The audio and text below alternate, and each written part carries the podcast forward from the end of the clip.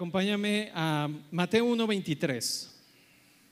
Mateo 1.23 es cuando el ángel se le aparece a María y entonces le dice, ah, la Virgen concebirá, perdón, aquí se le aparece a José, para que le dice, José, estate tranquilo acerca del niño que vas a tener o que, está, que va a concebir María, porque le dice, la Virgen concebirá y dará a luz un hijo y lo llamarán Emanuel. Di conmigo fuerte, Emanuel. Y ahí mismo dice que significa que Dios con nosotros. Es lo que significa Emanuel. Ahora, acompáñame a Juan 1.14. Vamos a leer el Evangelio de Juan. Vamos a leer, vamos a leer desde el verso 1 de Juan, porque es muy importante y luego nos vamos al verso 14, porque dice, en el principio era el verbo y el verbo era con Dios y el verbo era Dios. Este era en el principio con Dios. Todas las cosas por Él fueron hechas y sin Él nada de lo que ha sido hecho fue hecho. Y ahora sí, vamos al verso 14 de Juan. Dice, y aquel verbo fue hecho carne y habitó entre nosotros. Otra vez aquí vemos Emanuel.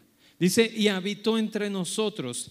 Y vimos su gloria, gloria como del unigénito del Padre, lleno de gracia y verdad.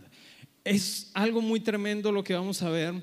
Hay un teólogo que se llama James B. Torrance. Él dice, el principal propósito de la encarnación, encarnación es, el verbo se hizo carne, el principal propósito de la encarnación es llevarnos dentro de una misma vida de comunión, de participación en la misma vida trina de Dios o la vida trinitaria de Dios, el Padre, el Hijo y el Espíritu Santo, a eso se refiere.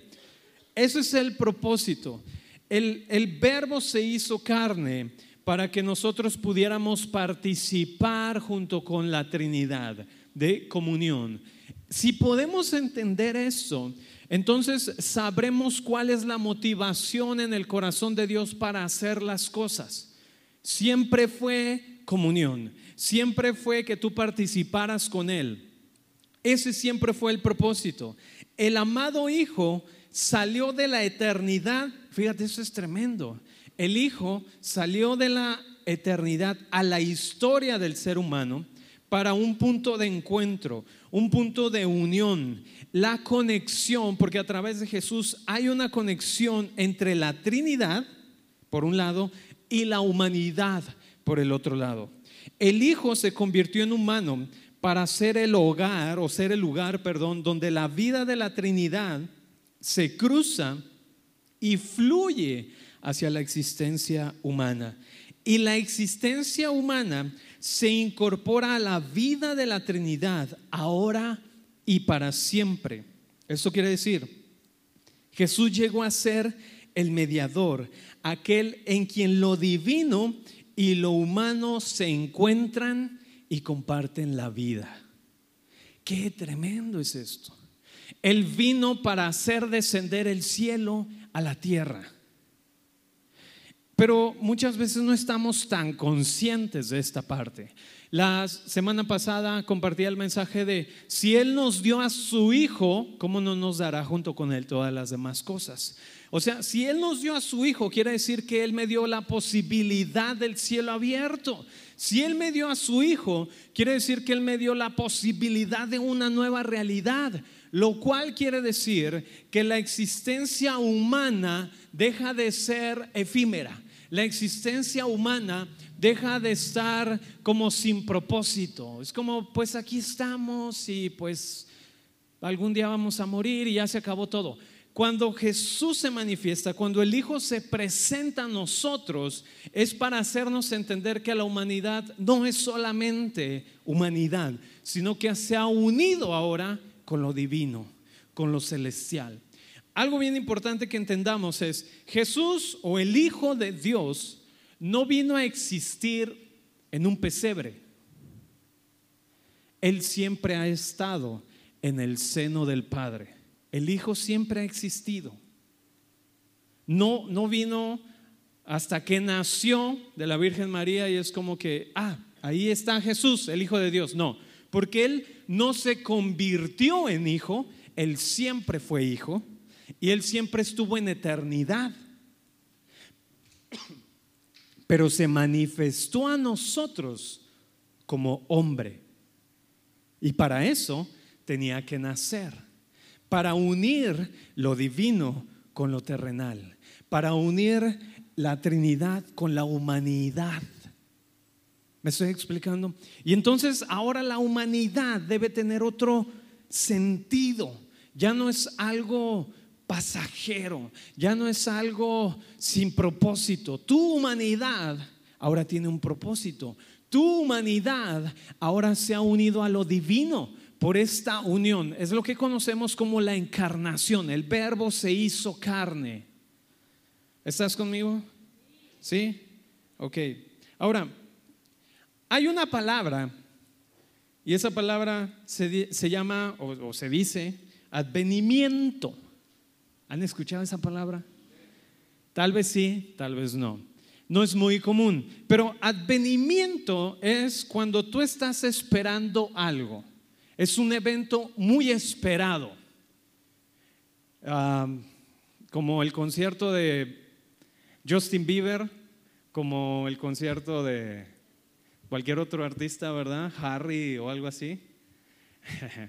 No, es como, estoy esperando. Si fueron a ese concierto, Coldplay, o no sé cuál es tu artista favorito. Imagínate que te regalan un boleto para el concierto de tu, tu artista favorito, ¿verdad?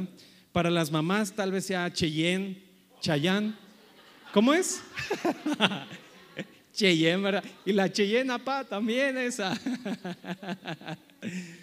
No, digo para los papás, no sé quién sea tu artista, pero imagínate que te regalan un, boleto para el concierto de tu artista favorito. Tú estarías con anhelo esperando ese día, ¿verdad? Que llegue ese día porque ese va a ser el mejor día de mi vida. Bueno, la palabra advenimiento tiene que ver con estás esperando la llegada de algo, de un suceso importante. Estás esperando que algo suceda. Bueno, esta palabra aplica para el verbo hecho carne. Porque los profetas anunciaron esta llegada, este adviento, la llegada del Hijo de Dios, la llegada del Mesías, la llegada del escogido. Y entonces a través de todo el Antiguo Testamento, los judíos estaban a la espera del Mesías. Este advenimiento va a venir, va a llegar. Cuando Cristo nació o cuando se manifestó como hombre el Hijo de Dios, ese fue el momento preciso donde se cumplió la promesa. Llegó el día esperado. Por muchos años llegó el día esperado. El problema es que para muchos pasó desapercibido. De hecho, muchos Hoy siguen esperando todavía el Mesías. Hay muchos, sobre todo judíos, que siguen esperando la promesa del Mesías. Y hay muchos cristianos que siguen esperando que algo pase.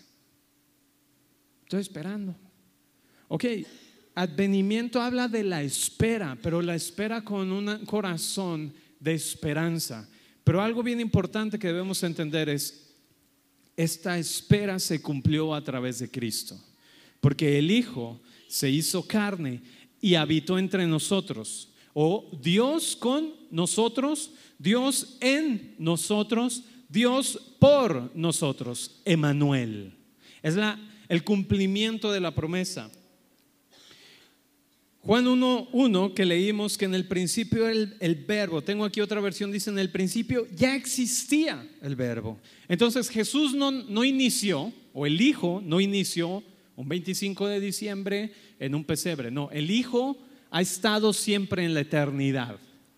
Solo que se manifestó hoy, se presentó a nosotros en un pesebre. Ahora, dice, en el principio ya existía el verbo y el verbo estaba con Dios y el verbo era Dios. Él estaba con Dios en el principio. Lo que Juan nos está diciendo aquí es, la palabra no es una de las cosas creadas por Dios.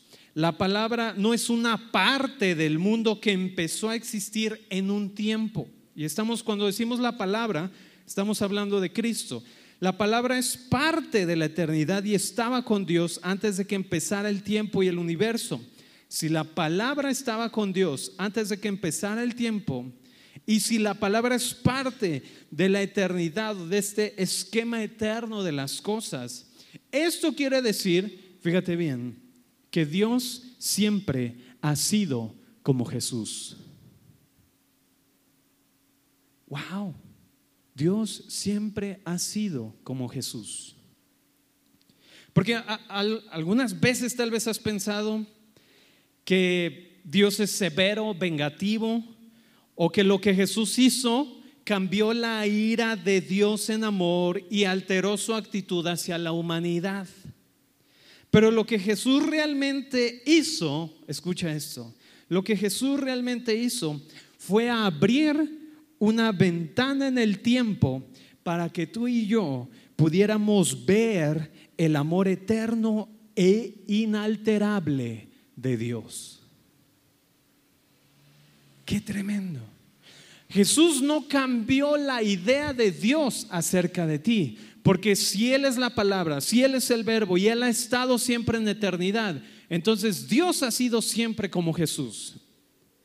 Lo que Él hizo es vino a abrirnos esta ventana en el tiempo, en nuestro tiempo, en la humanidad. Abrir esta ventana para que tú veas el amor inalterable y eterno que Dios siempre ha tenido acerca de ti.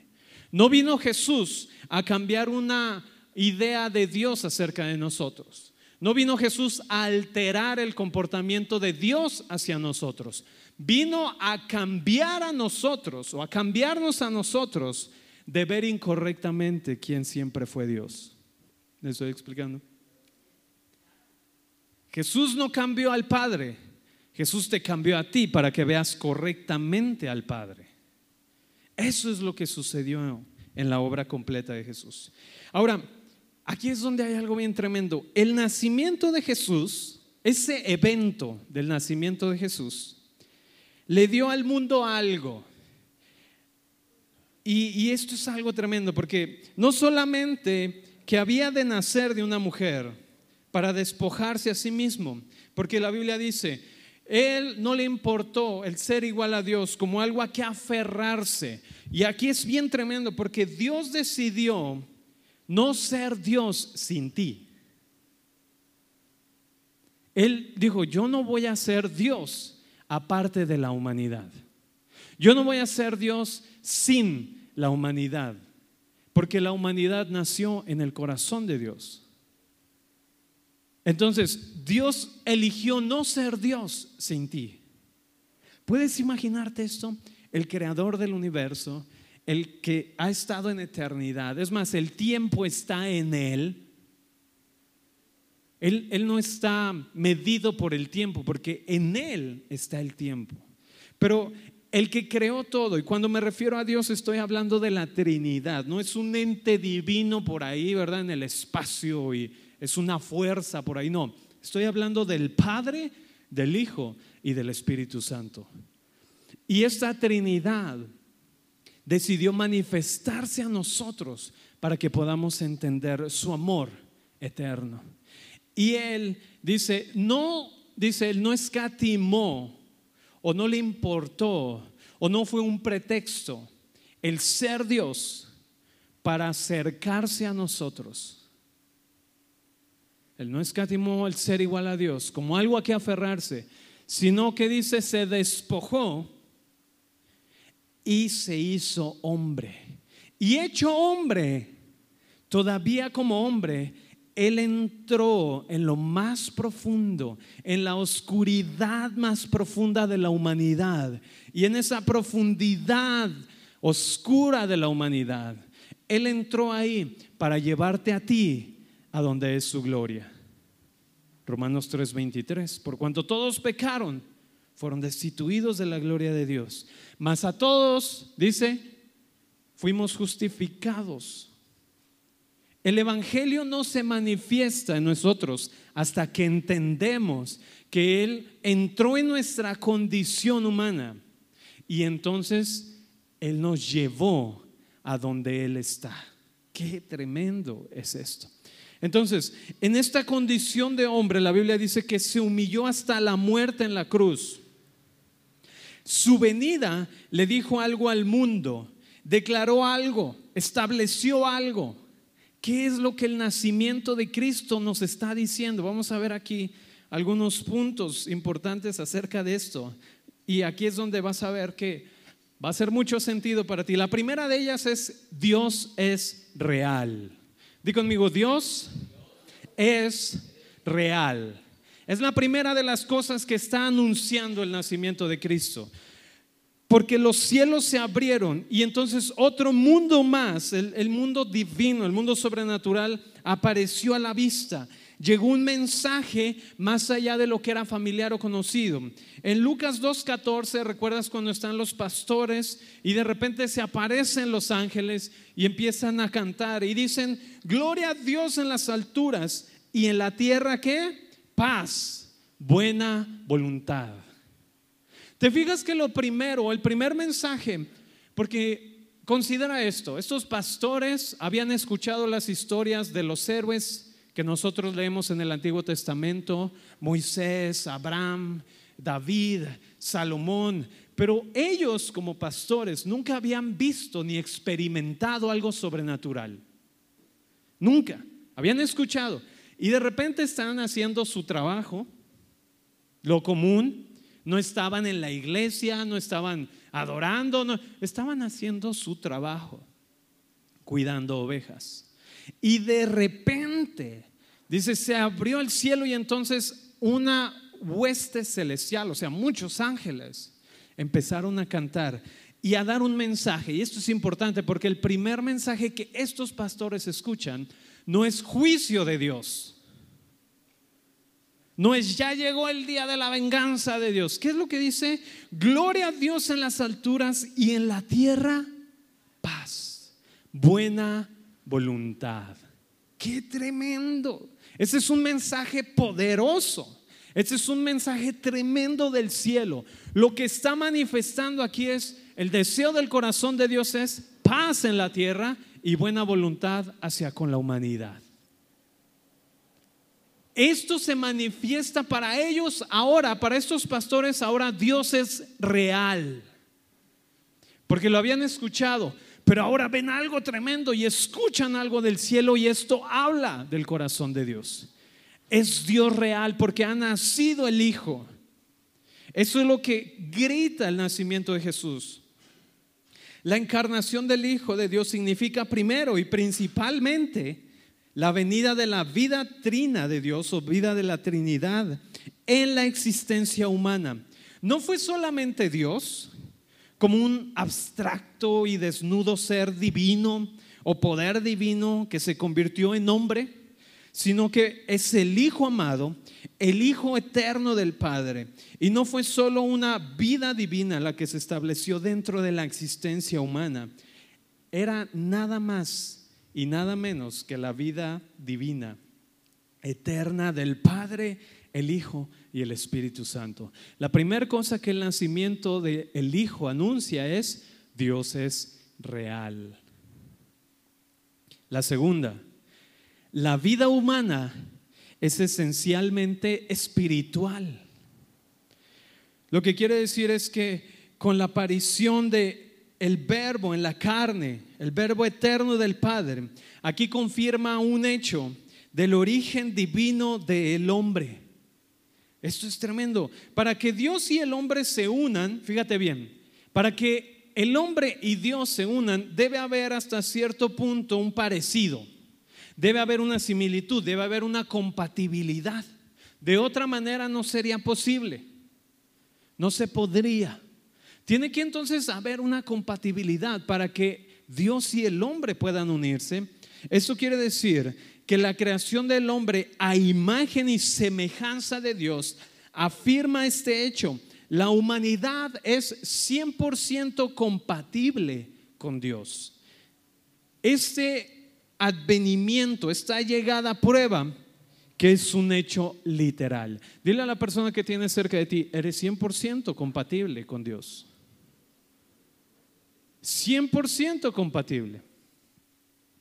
Piensa en esto un momento. De repente hay como una idea incorrecta, tal vez no lo dicen, pero está esta idea incorrecta de que Dios estaba muy feliz y contento de haber hecho su creación, todo bonito, y, y puso a dos veganos en el, desnudos en el paraíso. Y Dios decía, wow, este es el plan, ¿verdad? Qué padre está esto. Y de repente desobedecen. Y entonces Dios dice, ah, echaron a perder mi plan, echaron a perder mi picnic.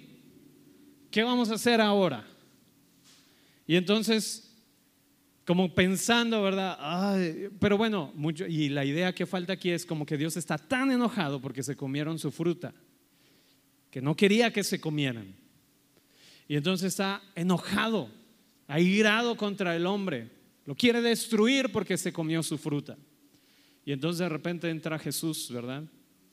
Le dice, órale, te va a tocar pagar los platos rotos. Tienes que ir y hacerte hombre, como si eso fuera como, tengo que hacerme hombre. Ay, qué sucio.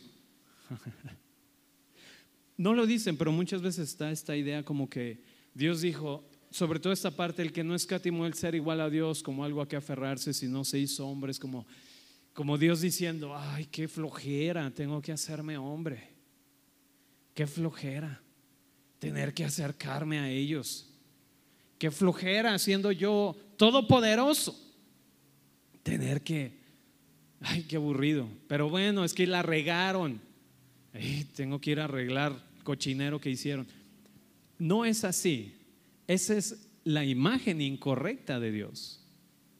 Porque Dios cuando pensó acerca de ti, cuando pensó acerca de la humanidad, Él pensó en su corazón acerca de una familia compatible totalmente con Él.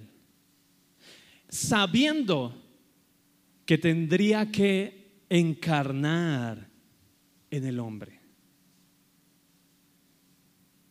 Te voy a poner un ejemplo para que trates de entenderme. Dije, supongamos que, que hoy en día existiera la tecnología, supongamos, ¿verdad? Pongamos esta utopía, que hoy en día existiera la tecnología para que te dijera, mira, el día que tú te vayas a morir, te vamos a poder hacer un cuerpo para que tú puedas seguir viviendo. Obviamente, ¿tú qué elegirías? Algo que fuera totalmente qué? Compatible contigo. No elegirías, bueno, yo me gusta ese árbol, ¿verdad? ¿Verdad que no? O no dirías, bueno, mira, esa computadora pues tiene buena memoria, me gustaría, porque a mí como que la memoria no me, no, muy bien, entonces, ¿verdad que no? No pensarías en una computadora, no pensarías en, en algo inanimado, no dirías, ah, mira, ese celular de última tecnología, me gustaría que cuando yo muero pasen todo lo que yo soy a esa, a esa tecnología, a ese celular, ¿verdad que no? ¿Qué buscarías? Algo que fuera compatible contigo, ¿verdad? Dirías, bueno, me gustaría seguir probando la comida, ¿no?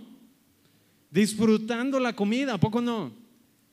Me gustaría sentir el cariño y el afecto de mi, de mi familia me gustaría poder acercarme a ellos, me gustaría poder hablarles, me gustaría poder escucharles, me gustaría poder sentirles. ¿Sí o no? Si hubiera esa tecnología, ¿a poco no dirías, pues yo sí me gustaría poder seguir? O sea, si me das esa posibilidad, no voy a escoger algo que no es compatible, no voy a, no, no voy a escoger algo que no me va a permitir a mí interactuar, compartir y vivir con aquellos con los que amo. Vas a buscar algo que es compatible contigo. En este mismo ejemplo, cuando Dios pensó acerca de la humanidad, dijo, yo necesito escucharles, yo necesito verles, yo necesito abrazarles, yo necesito poder acercarme, yo necesito poder sentirlos, yo necesito poder estar con ellos, en medio de ellos, junto con ellos. Y por eso hizo al hombre como lo hizo. Algo compatible con él, porque él sabía que iba a ser hombre. ¿Me estoy explicando? Ok. Entonces, por eso es que la humanidad no es solamente carne y hueso, hay un ser espiritual. Tú eres un ser espiritual. ¿Sabías eso? Hay un ser interior en ti. Y este ser interior en ti da testimonio acerca de quién eres. Dice, el Espíritu de Dios que habita en nuestro espíritu, en nuestro ser interior, da testimonio de quién eres tú en Dios. Tú eres hijo. No eres solamente humano, no eres solamente un manojo de emociones, no eres solamente eh, un montón de, de grasa, músculo y huesos, tendones y células. Eres más que eso. Hay un ser interior en ti que es el que te permite una comunión y el que te permite experimentar la presencia de Dios y el que te permite entender que eres hijo. Y entonces todo lo que tú eres responde a ese entendimiento. Amén. ¿Sigues aquí? Muy bien. La siguiente cosa es que anuncia el nacimiento o que nos dice el nacimiento de Jesús, es que ciertamente Dios habló por medio de los profetas.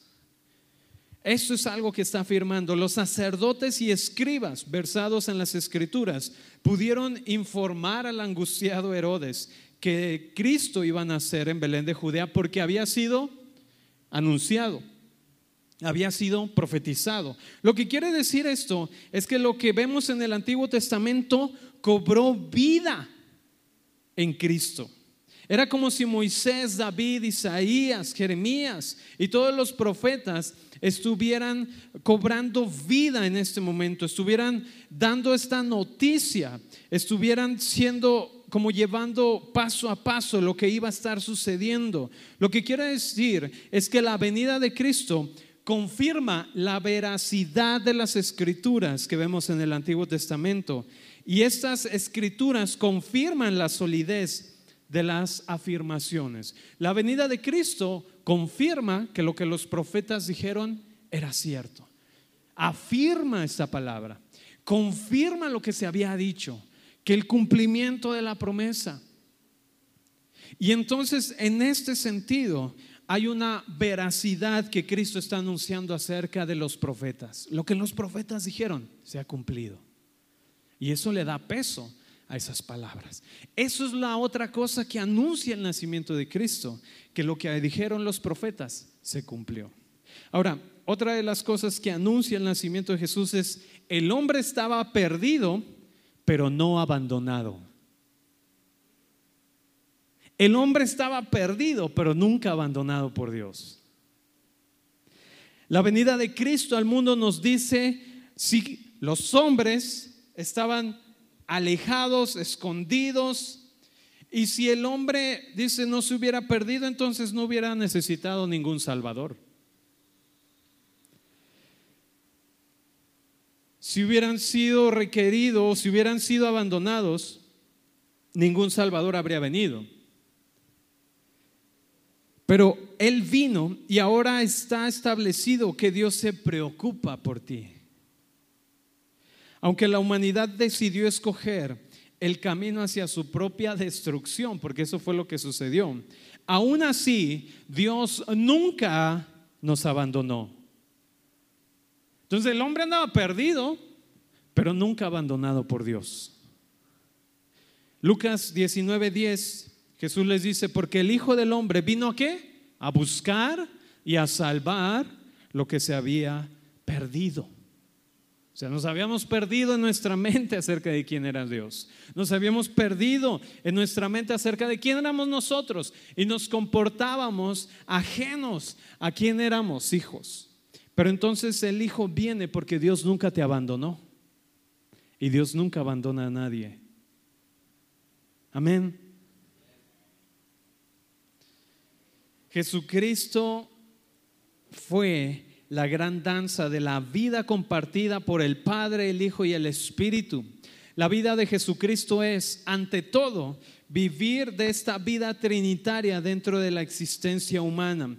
Juan 1.14 dice, el verbo que habitó entre nosotros y nosotros vimos su gloria, como la del unigénito, unigénito del Padre lleno de gracia y verdad. La encarnación o el nacimiento de Cristo sucedió no solamente dentro de la existencia humana, sino también dentro de la carnalidad humana. O sea, Cristo tomó nuestra condición de pecado. Él no pecó, pero tomó nuestra condición. ¿Me estoy explicando? Él tomó este estado de bancarrota donde estábamos para entonces Él llevarnos de regreso a casa. Lo que anuncia el nacimiento de Jesús. Ahora que, que va a ser eh, la gente, ¿verdad?, que celebra el nacimiento de Jesús. Yo creo que es importante que entendamos que esto es algo tremendo. El nacimiento de Jesús anuncia que el hombre estaba perdido, pero nunca ha estado abandonado por Dios, porque Él vino a buscar y salvar lo que se había perdido. La encarnación ocurre dentro del círculo, del círculo de la oscuridad donde estaba la humanidad, el círculo de mentiras. El Hijo de Dios entró en nuestro mundo el mundo donde la raza humana había sido presa del mal y se entregó irremisiblemente a las manos del maligno. Se convirtió en lo que somos para que nosotros seamos lo que Él es. Permaneció donde estábamos, donde había maldad, oscuridad, donde había corrupción, y nos llevó a la restauración de nuestra verdadera identidad. Esto es algo tremendo. Otra de las cosas que anuncia el nacimiento de Cristo, y esto es algo que a mí me, impactó, realmente me impactó, es la raza humana no será exterminada. Fíjate en eso. Lo que era Dios se apoderó de todo lo que era el hombre. Dios, de la sustancia de su Padre, engendrado antes de todos los siglos, hombre de la sustancia de su madre, me explico, del Padre, la divinidad. Y por haber nacido de una mujer, toma esta condición de hombre. Y aquí es donde lo perfecto de Dios y al mismo tiempo lo perfecto del hombre, y es Dios y hombre, no son dos, sino es solamente Cristo. Es 100% Dios, 100% hombre y caminó obediente completamente. Ahora, Dios en Cristo tomó la naturaleza humana para sí mismo y ahora es uno de nosotros. Cristo es uno de nosotros. Hay un hombre en la Trinidad. Hay un ser humano en la Trinidad. Qué tremendo es esto. Cristo no tomó sobre sí mismo la naturaleza de una raza que pronto se extinguiría. ¿Me explico? No, no vino Cristo a hacerse hombre y tomando esa naturaleza de humanidad y que luego se va a extinguir. Porque esto nos da la promesa de que si Él tomó esta naturaleza es porque la humanidad no se extinguirá hay esperanza, hay promesa. Por eso te decía al principio, este mensaje puede darte esperanza. Cuando muchos ven el fin, yo veo esperanza en Cristo. Porque Él no tomaría algo que está destinado a, extinguirse, ¿verdad? Él tomaría algo que está destinado a permanecer. Qué tremendo es esto. Necesitamos ver completamente acerca de esto en los detalles sobre lo que sucede en Juan 1 que nos dice que no solamente es el Hijo unigénito y eterno del Padre, sino que a través de Él fue creado todo. Por lo tanto, la creación sucedió a través del Hijo. Esto quiere decir que hay una conexión entre el Hijo eterno de Dios y toda la creación. Hay una conexión entre el Hijo eterno de Dios y todo ser humano. Cuando el Hijo vino a ser hombre, no dejó de ser aquel por quién y para quién todo fue creado y existen todas las cosas. Quiere decir que mientras Jesús es un hombre real, un ser humano individual, al mismo tiempo es más que eso. Él es el hombre en quien toda la humanidad está ligada, por lo que todo lo que sucede con Él es decisivo para ti. ¿Me estoy entendiendo? Para mí, para la raza humana y para toda la existencia de todo lo creado. Lo que sucede con Cristo, sucede con nosotros también. Qué tremendo es esto. Esta unión de Dios y el hombre en la persona de Cristo es el verdadero corazón del Evangelio. Cristo en su mismo ser es la permanente unión entre Dios y la humanidad. Hay esperanza. Si tal vez tú sentías que esto va a terminar, la humanidad va a dejar de existir, todos vamos a ser zombies, va a venir una bomba nuclear y nos va a extinguir a toda la humanidad como los dinosaurios, yo veo esperanza, porque el Hijo de Dios no tomaría para sí algo que está destinado a extinguirse, sino a permanecer. Y eso a mí me da la esperanza, porque yo sé que hay un hombre en la Trinidad. Y Él, lo que sucede con Él, sucede conmigo también. Y si Él está en este lugar de comunión, ¿sabes qué? Yo también estoy ahí. Amén.